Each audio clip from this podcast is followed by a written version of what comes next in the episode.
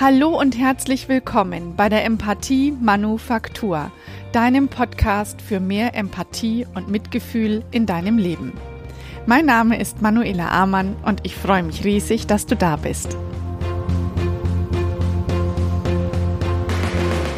Scheinbar reißen die schlechten Nachrichten nicht mehr ab. Nur, wie gehe ich damit um, wenn ich sensibel bin? Und kann ich vielleicht sogar eine Stärke daraus entwickeln? Darum geht's heute.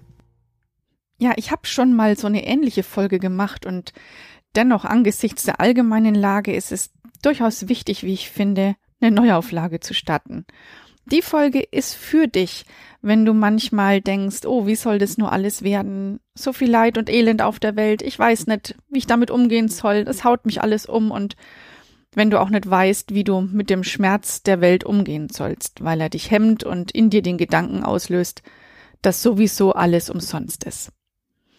Das Wort Weltschmerz ist ein Begriff, den Jean-Paul geprägt hat. Und das ist ein Gefühl der Trauer und schmerzhaft empfundener Mel Melancholie.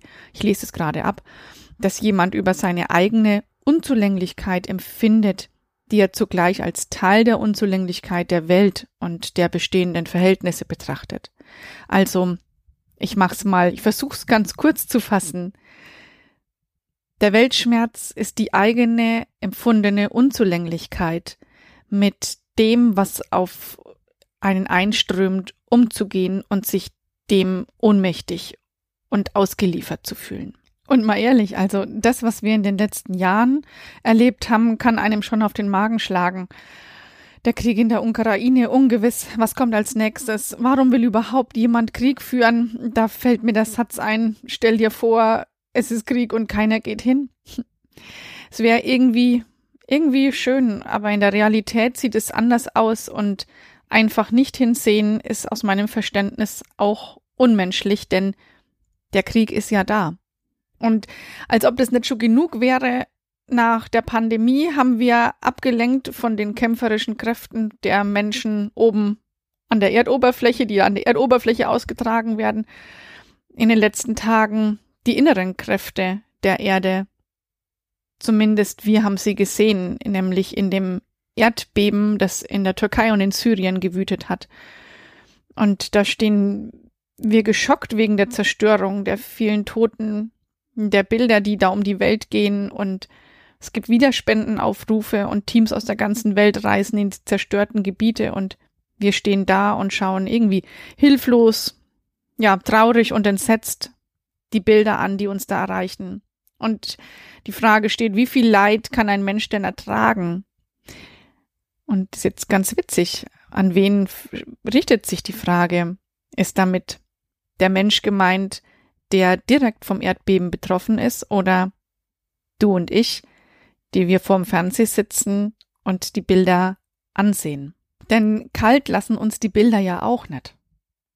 Und Bilder sind natürlich sehr gut dafür, und auch wichtig, um Leid zu transportieren. Denn nur durch die Arbeit der Journalisten können wir zumindest erahnen, welches Leid die Menschen erleben, die fliehen müssen, die wegen des Erdbebens nicht nur ihre Häuser, sondern ihre ganze Familie verloren haben, die frieren und die wirklich nichts mehr haben. Und hier im Podcast reden wir über Empathie. Und Empathie ist unweigerlich mit Emotionen verbunden. Und ohne Emotionen kannst du keine Empathie aufbauen. Und du kannst auch ohne Empathie nicht erfassen, wie es anderen Menschen geht. Und wenn du jetzt ein empathischer Mensch bist und vielleicht sogar hochsensibel und nee, hochsensibel ist keine Modeerscheinung, ähm, dann nimmst du Emotionen stärker und feinfühliger wahr als andere Menschen. Und das ist keine Schwäche, sondern das ist eine Stärke. Allerdings ist die Stärke nur dann eine Stärke, wenn einige Dinge für dich klar sind, wenn du dich tendenziell zu den sensiblen Menschen zählst, dann ist diese Folge für dich. Dann nimmst du nämlich die Emotionen anderer Menschen wahr, nimmst sie auf und lässt dich unter Umständen von ihnen überschwemmen, überfluten. Und das kann passieren, wenn du das Leid anderer Menschen aus deinem Umfeld hörst oder wenn du Nachrichten schaust und liest und selbst den Schmerz und das Leid spürst als wär's dein eigener. Und wenn du dich eben nicht klar abgrenzen kannst, dann verschwimmt die Linie zwischen Gehörtem, Gesehenem und deiner eigenen Gefühlswelt und dann weißt du nicht, wie das alles weitergehen soll und du fragst dich, wie alles für dich und deine Familie weitergeht und denkst dir die schlimmsten Szenarien aus und damit haben dann Ereignisse, die primär erstmal gar nichts mit dir persönlich zu tun haben, Einfluss auf dein Erleben, auf deine Emotionen. Und dein Gehirn kann nicht unterscheiden, ob das, was du gerade erlebst, für dich real ist, also dich wirklich betrifft oder nicht. Dein Gehirn nimmt alles für bare Münze sozusagen und ähm, wird dann all die Mechanismen auslösen, die dein Körper braucht, um abzuwehren. Also, du wirst unbeweglicher, du wirst starrer, alle, alle Funktionen, die dein Körper ähm, auslösen kann, wenn es Notsituationen gibt, wird dein Körper in Gang setzen. Und dann leidest du wirklich mit. Also dein Körper erleidet auch diese Hektik und diesen Stress in mit Sicherheit abge, abgeschwächter Form als die Menschen, die, die wirklich betroffen sind. Und gleichzeitig leidest du auch mit. Und ähm, die Frage, die sich da jetzt stellt, ist, wie kannst du damit umgehen? Wie, wie kannst du dich da trennen von dem, was du hörst, erlebst und dem, wie du drauf reagierst? Und da mag ich dir eine Geschichte erzählen, die ich im Podcast schon mal erzählt habe in einer anderen Folge. Und das ist die Geschichte, als ich meinen Söhnen, als sie im Kindergartenalter waren, ein Buch mitgebracht habe über die Erde von oben, die Welt von oben angucken. Da waren ganz tolle Bilder drin und ich habe mich an einem Sommertag mit ihnen draußen hingesetzt und habe das Bild angeguckt und da war ein Bild von der niederländischen Küste drin, von oben fotografiert und ich habe dazu einfach erzählt, dass wenn der Meeresspiegel steigt, weil immer mehr Gletscherwasser schmilzt, dann wird dieses Land überschwemmt werden. Und dann wird es dieses Land nicht mehr geben. Und ich habe nicht wahrgenommen, wie sehr das in, in einem meiner Söhne gearbeitet hat. Und einige Tage später saß er weinend im Auto hinten. Und wir konnten das erstmal gar nicht, gar nicht fassen. Was ist denn? Es war doch jetzt erst gar nichts. Und es hat eine ganze Zeit gedauert, bis ich aus ihm dann rausgebracht habe, was da war. Und zwar hat er das komplett aufgenommen für sich, hat es als, als kleiner Mann, ich weiß nicht, vielleicht war er vier, ähm, so übersetzt, dass, dass das schlimm ist, dass da Wasser kommt, dass da Menschen leiden werden, dass da Menschen ähm, ganz, ganz viel verlieren werden. Und er hat sich überlegt, wenn, wenn zu uns das Wasser kommt, in unser Auto passen nur, nur sieben Menschen, aber da passt nicht passen nicht alle unserer Familie rein. Omas, alle Omas und Opas können wir da nicht mitnehmen. Und das hat ihn komplett aus der Bahn geworfen. Und ich war davon auch erstmal total überwältigt von den Gedankengängen, die er da so hatte und bin dann auf die Idee gekommen, ihm zu sagen, dass es schon immer, schon immer, solange es Menschen gibt und solange es wahrscheinlich die Welt gibt, Probleme gegeben hat und Herausforderungen und, und schwierige Ereignisse, auf die man keinen Einfluss nehmen konnte. Und das war ganz, ganz schlimm. Aber wenn es nicht wenigstens einen Menschen gegeben hätte bei jeder Katastrophe, der einen kühlen Kopf bewahrt und der schaut, wo kann ich anpacken, um eine Lösung für das Problem zu finden, dann wird's uns alle schon gar nicht mehr geben. Und ich habe ihm gesagt, wie toll das ist, dass wir Menschen ähm, fähig sind, Lösungen zu finden und was zu ändern. Und dann hat er sich beruhigt und hat dann nach Ideen gesucht, was könnte er denn machen. er ist dann äh, auf die Idee gekommen, dass er ähm, sich bei uns auf den Marktplatz stellt und die Autofahrer anhält, um ihnen zu sagen, dass sie doch bitte ihr Auto stehen lassen sollen, weil sie da die Umwelt verschmutzen und dadurch die, die Eispole schmelzen. Und für mich ist dieses Gespräch zu so einem Symbol geworden für lösungsorientiertes Leben. Und ich glaube, dass es ihm auch noch bis heute Kraft gibt und immer wieder neuen Mut, ähm, Dinge anders aus einer anderen Perspektive zu betrachten, um zu gucken, wie kann ich mit dem, was da gerade auf mich einströmt, fertig werden. Und das ist es, worauf es ankommt. Egal, was um dich rum passiert, wenn du nicht betreff, be, wenn du nicht direkt betroffen bist, dann kannst du doch handlungsfähig bleiben. Aber wie geht es? Und das erzähle ich dir jetzt. Erstens stellst du mal fest, wem der Schmerz und das Leid oder die Angst gehört. Ist es deins?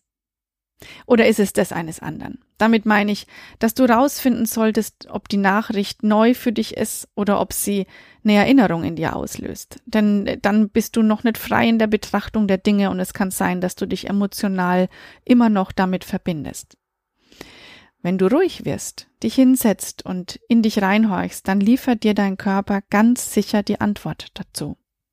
Die Antwort zur Frage, ist es mein Leid oder das eines anderen?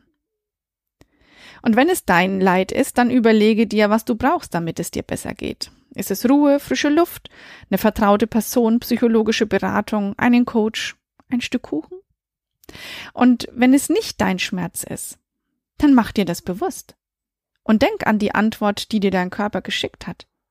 Die Antwort heißt, hieß, es ist nicht mein Schmerz.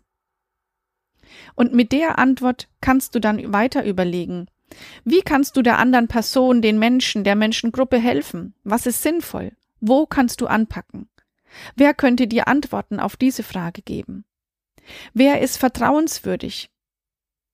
Wo gibt es verifizierte Infos? Wer kann dir bei der Umsetzung deiner Ideen helfen? Und wie kannst du für dich vorsorgen? Und damit meine ich, wie kannst du dich noch stabiler machen, dass für den Fall, dass du selbst auch betroffen wirst, stabiler bist als gerade noch? Und All die Fragen werden dir Antworten liefern. Und dann komm in Aktion. Das, was dir am sinnvollsten erscheint, setzt du in die Tat um. Denn wenn du in Bewegung bist, dann signalisierst du dir selbst, ich bin fähig. Und das ist ein wichtiges Signal an dich selber. Denn vorher, wenn du gedanklich nochmal zur Wucht des erlebten Weltschmerzes zurückgehst, dann warst du eher in der Starre oder hast dich in Worst-Case-Szenarien geflüchtet. Oder hast gegen deine Emotionen angekämpft, sie unterdrückt. Und mit dem Umsetzen deiner Ideen verlässt du deine Ohnmacht und trainierst dein Selbstbewusstsein. Du erlebst dich als starken Menschen. Du erkennst, was du leisten kannst. Und dass es immer mindestens einen Menschen geben sollte, der leisten kann und der eine Lösung finden kann. Und so wirst du zu einer wertvollen Stütze für dich und für andere. Und obendrauf trainierst du sogar noch Resilienz. Und genau das ist es, was wir brauchen. Resiliente und fähige Menschen, die nicht von ihrer Angst bestimmt werden, sondern die Angst als Warnhinweis sehen und Risiken abwägen und dann ins empathische Handeln kommen. Und um das zu erreichen, ist eigene Emotionen von fremden Emotionen unterscheiden zu können, ein wichtiger, wenn nicht der wichtigste Schritt. Ich wiederhole dir kurz nochmal die einzelnen Schritte. Schreib sie dir, schreib sie dir auf, damit du leichter darauf zurückgreifen kannst, wenn du merkst, jetzt möchte ich das eigentlich nochmal wissen. Erstens, stell fest, wem gehört der Schmerz oder das Leid. Zweitens, sorge gut für dich. Drittens, überlege dir, wem du Hilfe in welcher Form am sinnvollsten geben kannst. Und viertens, komm in die Umsetzung. Fang an, fühle deine Stärke, deine Kraft, feier deine Ideen, sei präsent, genieße das Gefühl, fähig zu sein und dem Leben zu begegnen. Leichter wird's dadurch vermutlich nicht, aber wertvoller, lebenswerter. Und dann vielleicht doch leichter? Du hast dadurch dann gelernt, dass du immer eine Wahl hast und dass es immer eine Lösung gibt. Und ich zähle auf dich, ich zähle auf deine kreativen Lösungen, auf deine kreativen, empathischen Lösungen. Und ich schließe diese Folge mit den Worten von Albert Einstein. Es ist leichter, Probleme zu lösen, als mit ihnen zu leben. Für die Erkenntnis habe ich 15 Minuten gebraucht. Der Albert schafft's in einem Satz. ich schicke dir ganz, ganz liebe Grüße. Ich bin für dich da, wenn es Kuddelmuddel in deinem Kopf gibt und ich dir helfen soll, da bisschen Ordnung, Struktur, Leichtigkeit, bisschen Stolz, Liebe, Empathie oder Durchsetzung reinzubringen. Lass es dir gut gehen und bleib gesund. Bis bald. Alles Liebe, deine Manuela.